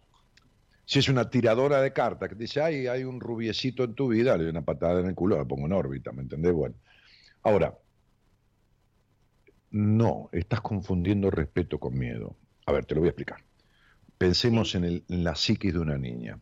Si el padre a los cinco años, muerta la madre, deja a la niña en casa de los abuelos, imagínate si la niña encima lo contradice. No viene nunca más. no, ¿Entendés cómo funciona? temor- ¿Qué- ese temor ¿Cuál es el miedo de un niño? ¿Cuál es el gran miedo de un niño? ¿El miedo de un niño es que no lo quieran más? No, el miedo de un niño es que lo excluyan. Porque el niño, lo he repetido mil veces, no puede consigo mismo. Un cachorro de perro lo tirás a la calle a los 90 días y empieza a comer mierda y vive. El niño lo tirás a la calle a los 90 días, al año, a los dos años, y se caga muriéndose si no lo recoge alguien. No puede por sí mismo. Entonces el niño tiene miedo a la exclusión. Entonces, si vos sos excluida de tu hogar porque su padre con la nueva familia y tu mamá se murió teniendo cinco años, vas a parar lo de tu abuelo y todo lo demás, imagínate si vos le contradecís, "Me- papá era superior, es lo máximo. No, es el cagazo, dicho en criollo, a que encima te echan a mierda de lo poco que, que tenías. ¿Se entiende? sí, sí. No es respeto eso, mija. Es miedo. No, nunca me animé a decirle nada porque siempre tuve miedo a que le pase algo y sentirme culpable de que le pasó algo por decirle las cosas. Y, y, y hace desde el viernes que estoy pensando, digo, ¿cómo no hablo? ¿Cómo no hablé? ¿Cómo no le dije? Bueno, no sé todo lo que tenía para decirle, pero No, mi amor. A ver, mamita. Más allá de lo que vos tenés que decirle a tu papá, o no decirle, el problema no está ahí afuera en tu padre, está ahí adentro, en el padre internalizado. Esa niña vivió con miedo y la adulta que sos jamás la agarró a la niña de la mano y le dijo, ahora te cuido yo, ahora podés expresarte, ahora podés decir, o no decir nada, pero ahora te cuido yo. La nena todavía está allá lejos y hace tiempo, llena de miedos.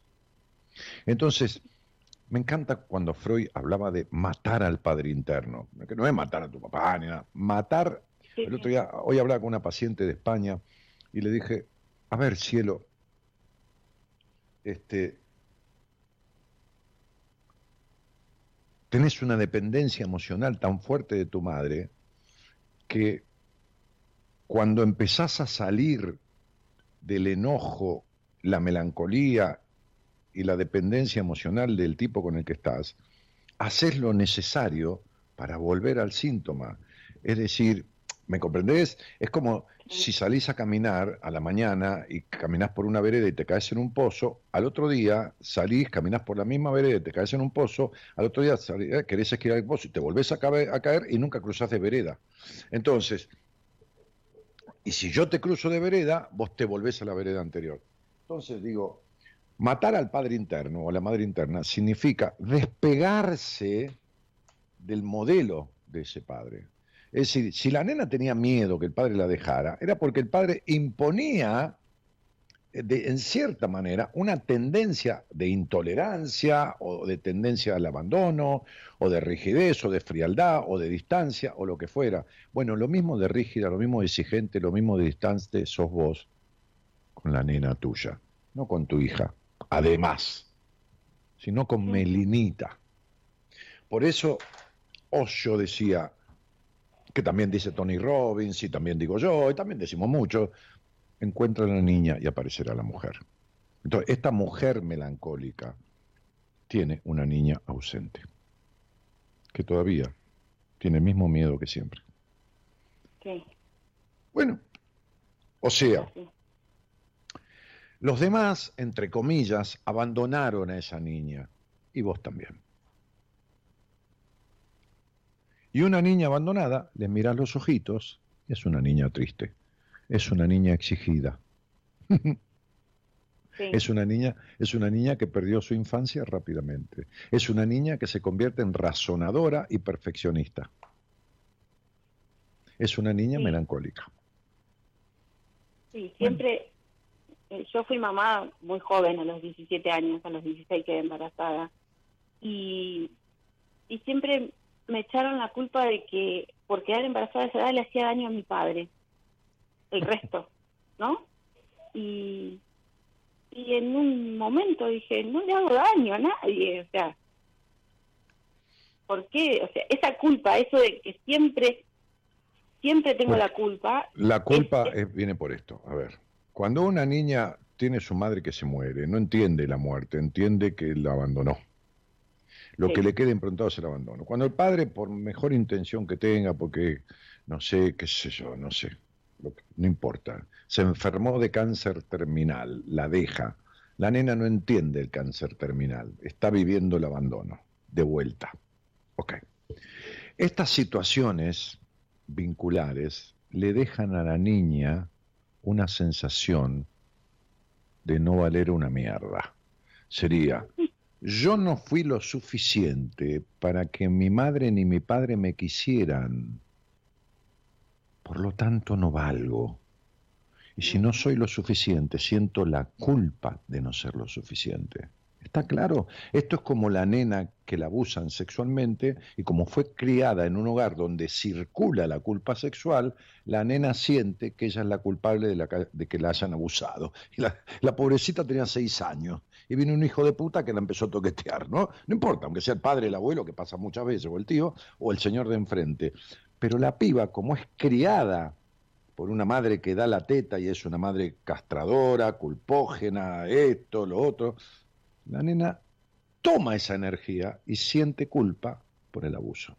Bueno, vos sentís culpa porque no fuiste lo suficiente para ser querida como esperabas ser querida. No, tu mamá, con todo respeto, Está hablando un tipo de café, no un doctor en psicología, que es un título. Con todo respeto, pobre vieja, se cagó muriendo. Y tu papá, por la causa que fuera, te dejó en manos de otro y sin familia. Te puso una familia adoptiva que eran tus abuelos y tu padre, entonces la nena cree que no es lo suficiente. Y ahí se funda su culpa y su exigencia y su necesidad de ser perfecta. Sí. Por eso que consiga lo que consiga la adulta, los sueños se le rompen, porque siente un vacío, porque no le alcanzan, porque no, porque no esto, porque lo otro, o porque directamente no consigue sus sueños.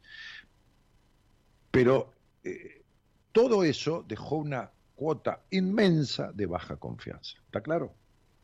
Sí, una vez, hablando con mi hermana mayor, le pregunté por cosas de la infancia para saber, y ella me dijo, mamá nunca te quiso tener, mamá siempre te quiso abortar. Y eso me quedó tan, pero tan Sí, marcado. Si, si faltaba algo para que terminemos la conversación y Claro. se suicide, es eso. Bueno. Claro. Ok, ok, Y- yo te voy a decir esto. A ver, yo te voy a decir esto, pero no para ayudarte, ni sanarte, ni, ni, ni nada, un carajo. No hay ningún embarazo no deseado. ¿Está claro? Sí, No importa lo que diga. No, yo no quiero tenerte, no quise tenerte. No, no, no. Hay una partecita del, del, del, del, del aparato humano.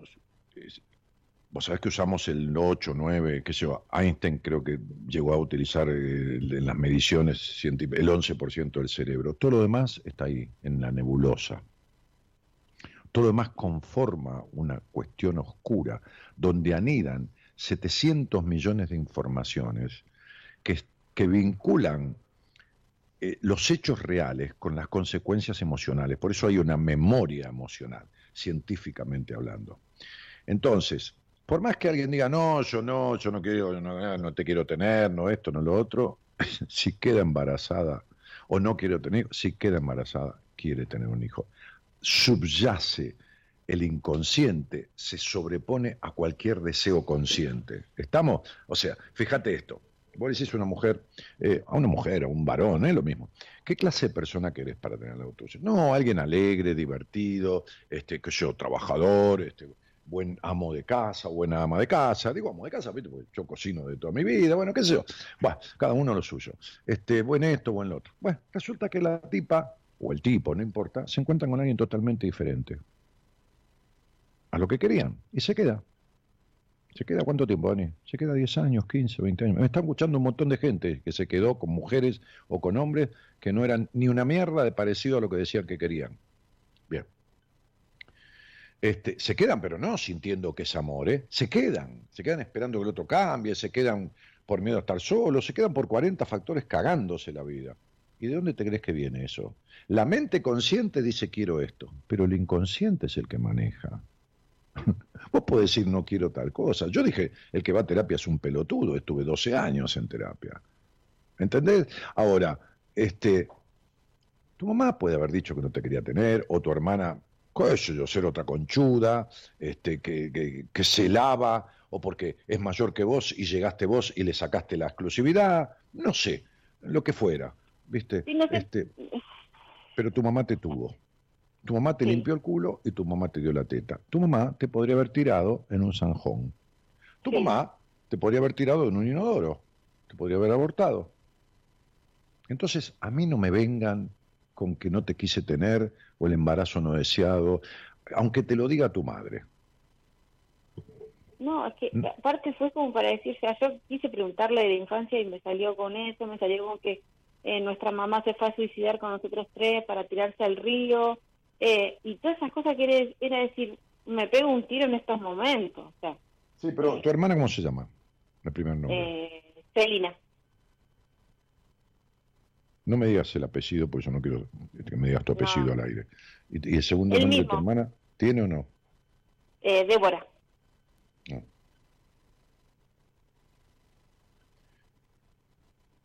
Bueno, a ella, le, a ella le va para la mierda con los hombres. Sí. Para la mierda, ¿eh? No mal. Es una mina con un resentimiento que entonces... eh, eh, ¿Viste las medias de nylon de las mujeres? Las, las, las medias, Sí. las medias de nylon. Sí. Bueno, tu hermana tiene una media de nylon llena de mierda, la revolea, pone- imagínate que metas mierda en una media de nylon y la empezás a revolear, ¿viste? Sale por los agujeritos, salpica a todo el mundo. Esa es tu hermana. Daniel, vos lo que estás diciendo fue lo que pasó la última vez que vino. Vino a, o sea, ella le dijo todo, ella le dijo a mi papá todo lo que yo nunca, nunca me hubiese imaginado decirle. Eh, y mi hermano eh, también es así. Y el otro día hablando con mi papá, él dijo, "Mm, de tus dos hermanos siento desprecio, de tu parte no. Pero, a ver, no se trata de despreciar a tu papá, se- se trata de dejar de despreciarte vos. a ver si Claro, pero es el sentimiento de él era eso, eh, porque Pero no, no, no, no, no, pero no, no importa. eh, Es decir, no sé cómo tu hermano no tuvo un tumor en una teta todavía, pero, pero eh, el, sí, el sí, ya, punto, ¿eh? ya lo tuvo. Ah, viste. Estaba, Ya estaba casi tuvo. seguro, pero bueno, ¿qué va a ser? Yo tampoco, viste, tengo la verdad revelada. Bueno, flaca, en Sí. algún momento esto no lo vamos a arreglar acá, ni lo vas a arreglar conmigo, No. ni tres carajos, yo no te estoy insinuando nada, pero en algún momento vas a tener que sentarte a arreglar estas cosas. ¿Te queda claro? Porque esto no está resuelto y, y lo, que, lo que no se modifica no sigue igual, empeora. ¿Se entiende? Tu exigencia va a seguir siendo exigencia, Mora te podrá tirar las cartas, te va a decir siempre lo mismo, este, vos podrás este, entender un par de cosas que yo te estoy diciendo, pero no vas a arreglar un carajo entendiéndolas, porque, porque yo no hago paredes, yo construí, pero no, no, no hacía el oficio como haces vos, ¿no? O sea, construí desde el lado empresarial, ¿no? Es decir, este, este, con, con socios y con, con, con empresa constructora, es decir, este, pero, pero yo no hago paredes, vos no sos psicóloga, este, este, ca- ca- cada uno lo suyo, ¿me entendés? Entonces, Sí. digo, eh, to- todo este montón de mierda que vos tenés guardada de tu historia, que, que mis- tus hermanos me desprecian, pero vos no, vos me querés, todo esto, no, vos tenés miedo, vos no dijiste nunca nada, no hace falta decir nada, hace falta reparar, porque todo lo que tu hermana le dijo a tu padre, a tu hermana no le cambió nada ni le sirvió de nada No, de nada. Va a seguir teniendo vínculos de mierda con los hombres, este, y, y- Dios no quiera, pero Dios no tiene nada que ver porque es decisión de uno, este, este, su- sus enfermedades le van a seguir haciendo recidivas, van a volver, porque, porque es una mujer con, con rencor directamente. Entonces, sentate con alguien, habla con alguien y, y laburá esto y construí, construí una alternativa, es decir, un presente diferente, eh, eh, eh, demoliendo ese pasado. Lo que haces con las paredes, hacelo con tu vida. ¿De acuerdo? de acuerdo. Te mando Igual un beso ya hablé con, con Marita para... No, pero no yo, yo seguramente te voy a derivar, porque yo te voy a poner en manos de una mujer, eso seguro. Sí, Porque lo primero que tenemos que hacer es construir un vínculo con una madre que sustituya a la que abandonó, no a la que te quiso matar, abortar, toda esta historia que me to- todo mentira, ¿viste? Cuando dice, te voy a matar, y después te da un abrazo, te da un beso. Bueno, no, no, no, no, eso no, no, no. A la madre que abandonó, que se cagó muriendo por vieja, a esa hay que ponerla, porque el primer vínculo de un ser humano es con la madre. Entonces, como vos tenés un vacío ahí, yo no puedo empezar a arreglar las cosas de tus ocho años o tus siete para adelante. Hay que sentarte con alguien que tenga un rol bien definido de sustitución materna. Pero nos vamos a ver en esa entrevista porque voy a delinear otros aspectos más, vamos a hablar de tu intimidad y de muchas otras cosas, para que cuando yo te derive, te derive como un lechoncito con una manzana en la boca, ¿viste? Es decir, Sí. con todo, con to- se entiende, ¿no? Adobada, cocinada, eh, de, tomá, acá la tenés, se trata de todo esto. Y le doy el paquete al otro, ¿entendés? Sí, El paquete en el buen sentido, el paquete ya desenvuelto, ¿no? Entonces, bueno, Sí, si ahora 30, ya no veremos ahora, dentro de tres meses, ¿no? cuando tenga que ser. Pero, pero, pero yo seguramente el, el caso este, este, lo voy a poner en manos de, ya pensaré, se me ocurren dos terapeutas, me equipo que hay siete, seis mujeres, pero se me ocurren dos, este, este, ya pensaré, ya en el momento veré cuál, porque vamos a hablar más a fondo, este, para que puedas tener un vínculo constructivo materno sustitutivo, que no lo has tenido nunca, ¿eh? porque tampoco tus amigas eh, pueden cumplir ese rol. no, No, no tengo amigas. no, porque te cuesta la amistad con una mujer, porque las mujeres se abandonan. No es que tu madre se murió, por eso. Por eso te digo que tus amigas tampoco han cumplido un rol sustitutivo. Porque no, no, no, no puedes armar amistades con una mujer. Porque las mujeres abandonan, ¿entendés lo que digo? Bueno, entonces, eh, a, a ver, hay mucha cosa para conversar y un tiempo no muy largo para transitar. Pero hay que transitar lo que vas a hacer, ¿viste? ¿Entendés? Sí. Esto sería como, bueno, puedes romper una pared en un minuto y construirla en un minuto, ¿viste? Hay que dejar fraguar, secar, hay que poner ladrillo sobre ladrillo, hay que revocar, hay que un montón de cosas. Sí, Bueno, Meli, te cariño. Te, agradezco la confianza porque también si algo te cuesta en tu vida es confiar. Pero bueno, Sí. conmigo, sí, ya lo sé, yo te conozco. Yo, Sos te el conozco. único hombre que me saca todo lo que, lo Por que eso, que sí, sacar. no soy Coto, pero te conozco. ¿Viste que Coto dice, te conozco, Coto? Bueno, yo no soy Coto, pero te conozco, más que los tipos que te conocen. Pero, pero esto es bueno, y que vos me entregues esto, que es la confianza que no le das a nadie, para lo único que sirve para vos, porque a mí me sirve como, a ver, como regocijo, como, como satisfacción, viste, que la gente pueda confiar en mí de esta manera. Pero, pero, pero, Sí. no, no es que me modifica la vida, pero con la confianza y la entrega, yo sí puedo laburar para que vos logres modificar tu vida. ¿Se entiende? Sí. Bueno, entonces te mando un abrazo. gracias. Gracias. Chao. Igualmente. Chao. Un beso. Igual. Chao, pichona. Chao. Espero que el viento no vaya al silencio que llena nuestra creación.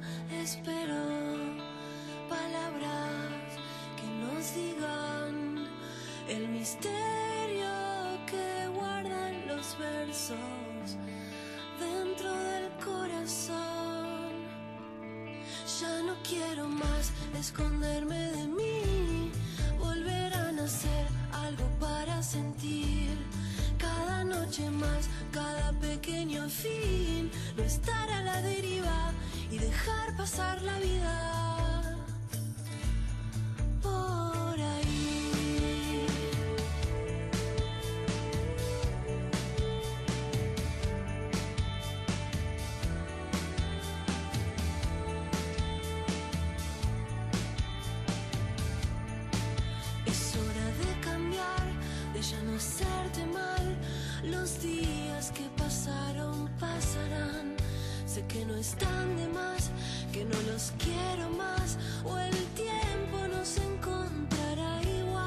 Entonces, Alicia Martín Samsán dice, hermoso programa, gracias Daniel por ayudarnos, Lo- los que padecemos depresión.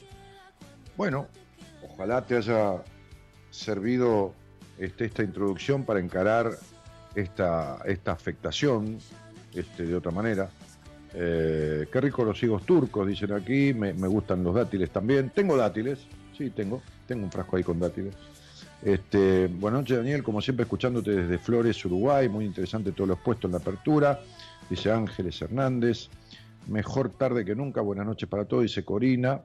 Había una chica chofer de la línea 102. Sí, hay un montón de chicas chofer. Qué genia. A mí me gustaría aprender también, como así también carpintería, dice Juli. Este, maravillosa apertura, decían por ahí. La gente tiene por costumbre automedicarse, dice Lilian Barrera.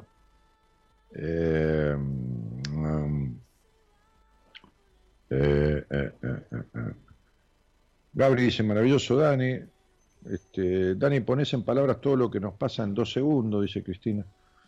Nona Sonia Marqués dice, ahí está, tal cual, adelante mujer, pesa, pero se puede. El programa entero lo dedico a papá, gracias por tanto siempre también. Eh, Marco Papka dice, hola Dani, desde que nací que me como las uñas y siempre me costó... No, desde que naciste no. No, no, no. No, querido, lo estás exagerando.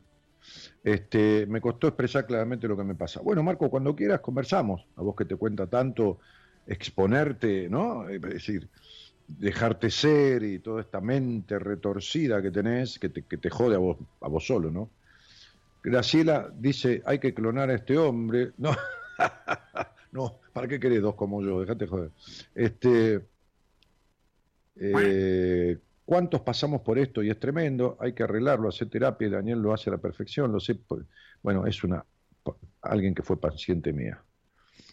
Eh, Conchu es del arameo también, dice Cristina. Sí, sí, también. Chao, Dani, gente linda, hasta mañana, dice Analía. Este, Melina dice, te quiero, Dani, admirable. Este, Miriam Marosoni dice, volví a escuchar el grabado porque no tiene desperdicio y vas a estar más tranquila, le dice a alguien que qué sé yo quién es. Elizabeth Santana dice, sos tan amoroso y tierno para calmar los dolores ajenos que es admirable. Cuando tenga que ser, charlaremos. Igual es cu- cuando tenga que ser. Me encanta esto, cuando tenga que ser. Fíjate que las cosas son cuando tienen que ser, pero también hay que hacer lo necesario. ¿eh? O sea, también tenés que escribirle a mi productora ahí al, teléfono figura en pantalla si le quiero hablar con Daniel. ¿no? Mientras tanto, este, aprendo, pienso y ten- intento sanar las mías. Claro, ahí está. Abrazo neuquino. Ahí está. Por eso, cuando tenga que ser, pero mejor que no sea. Intentás para no conseguirlo. ¿eh? Intentás sanar lo tuyo para no conseguirlo. Sí, yo intento arreglar el auto cuando no arranca, pero abro el capó, miro, intento y el coche no arranca y lo llevo al mecánico. ¿Qué querés que te diga? Vale, ¿cómo hago para hacer terapia con vos o con alguien de tu equipo?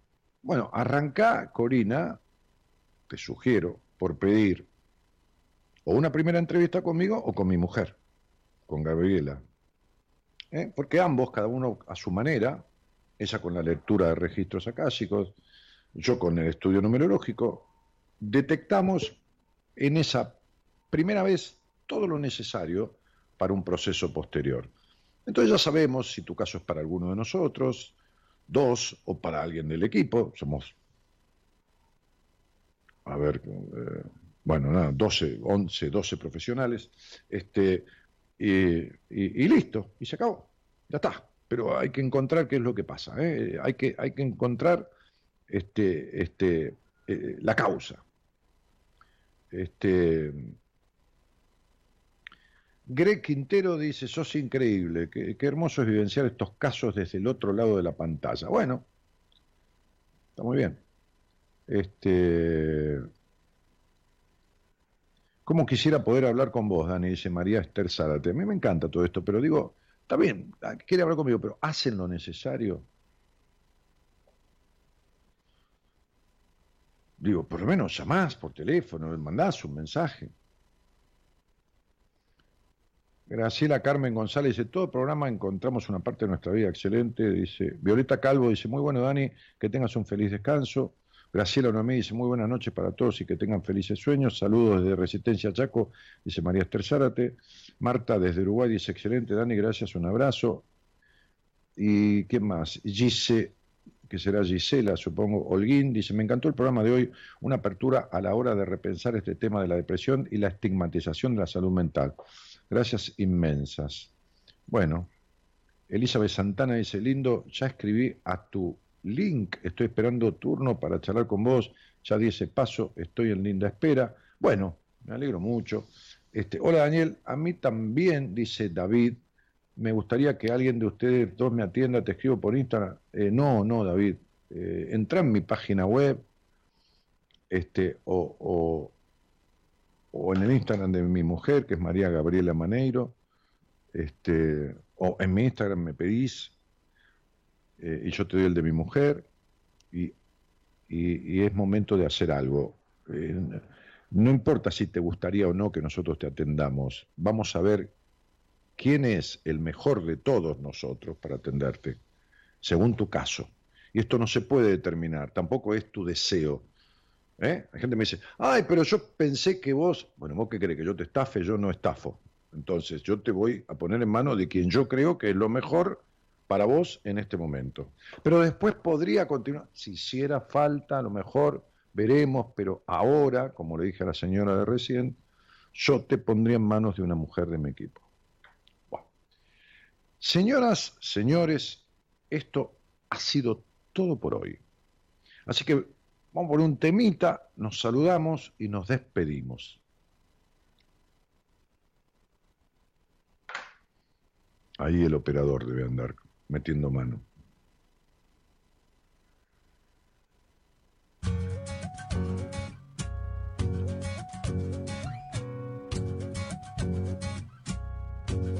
Hay cosas que sé, otras que aprendí.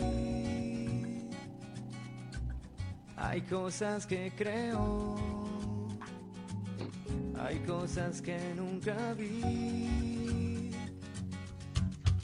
Hay días sin nombre, hay días sin ti.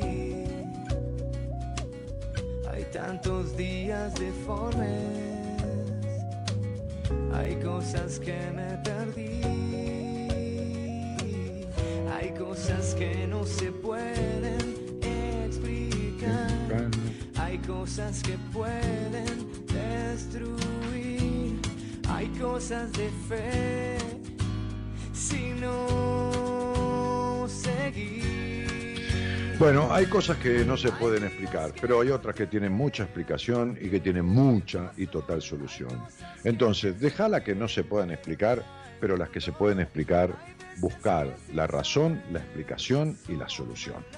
Ok, entonces, no busquemos la cuadratura del círculo, pero busquemos las causas que originan tus estados emocionales, depresivos, melancólicos, o lo que fuera, o tus malos vínculos, este, y, que eso sí tiene explicación y se puede resolver.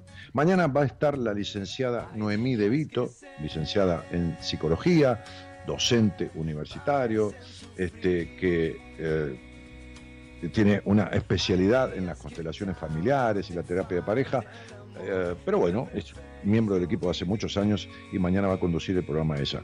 Hoy en la operación técnica, como habitualmente, y en la musicalización estuvo el señor Gerardo Subirana. Hay cosas de fe si no seguir. Por otro lado del planeta, porque estamos todos dispersos, pandémicos, este, no endémicos, sino pandémicos, este, la, la productora del programa, Eloísa Noralí Ponte.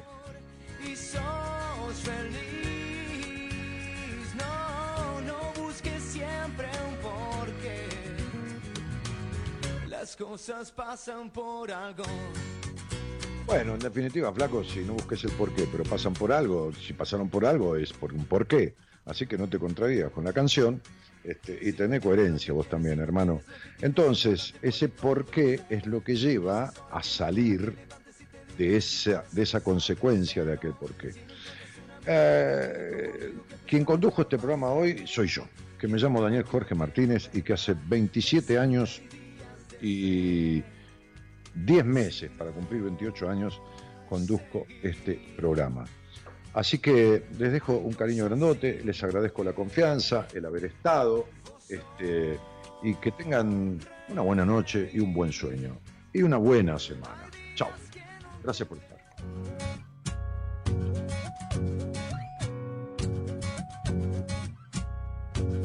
Hay cosas que sé, otras que aprendí. Hay cosas que creo, hay cosas que nunca vi. Hay días sin nombre, hay días sin ti. Hay tantos días deformes, Hay cosas que me perdí. Cosas que no se pueden explicar. Hay cosas que pueden destruir. Hay cosas de fe. Si no seguir. Hay días que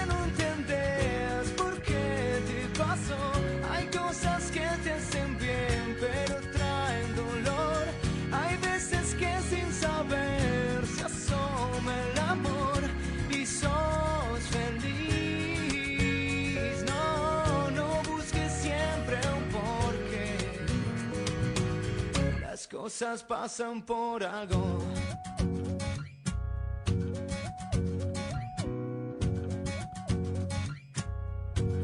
Hay días que se parecen sufrir. Hay días que tanto te falta el amor que preferís no vivir. Hay cosas que no se pueden explicar. Hay cosas que pueden destruir. Hay cosas de fe. Si no seguir. Hay días que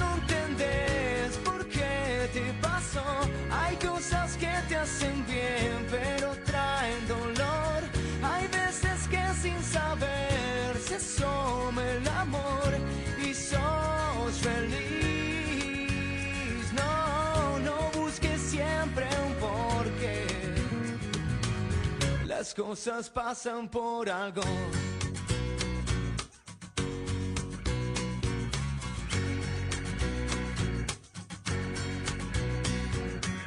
Si no tienes lo que quieres, si no quieres lo que tienes y nada te puede convencer. Quizás ahora que mañana te levantes y te digas que si puedes empezar de cero. Si no encuentras un amigo que te diga como amigo que a pesar de todo va a estar bien. Que hay mal por bien no venga, que siempre hay días de fe. Si no seguir, hay cosas sin un porqué. Vos sonreí.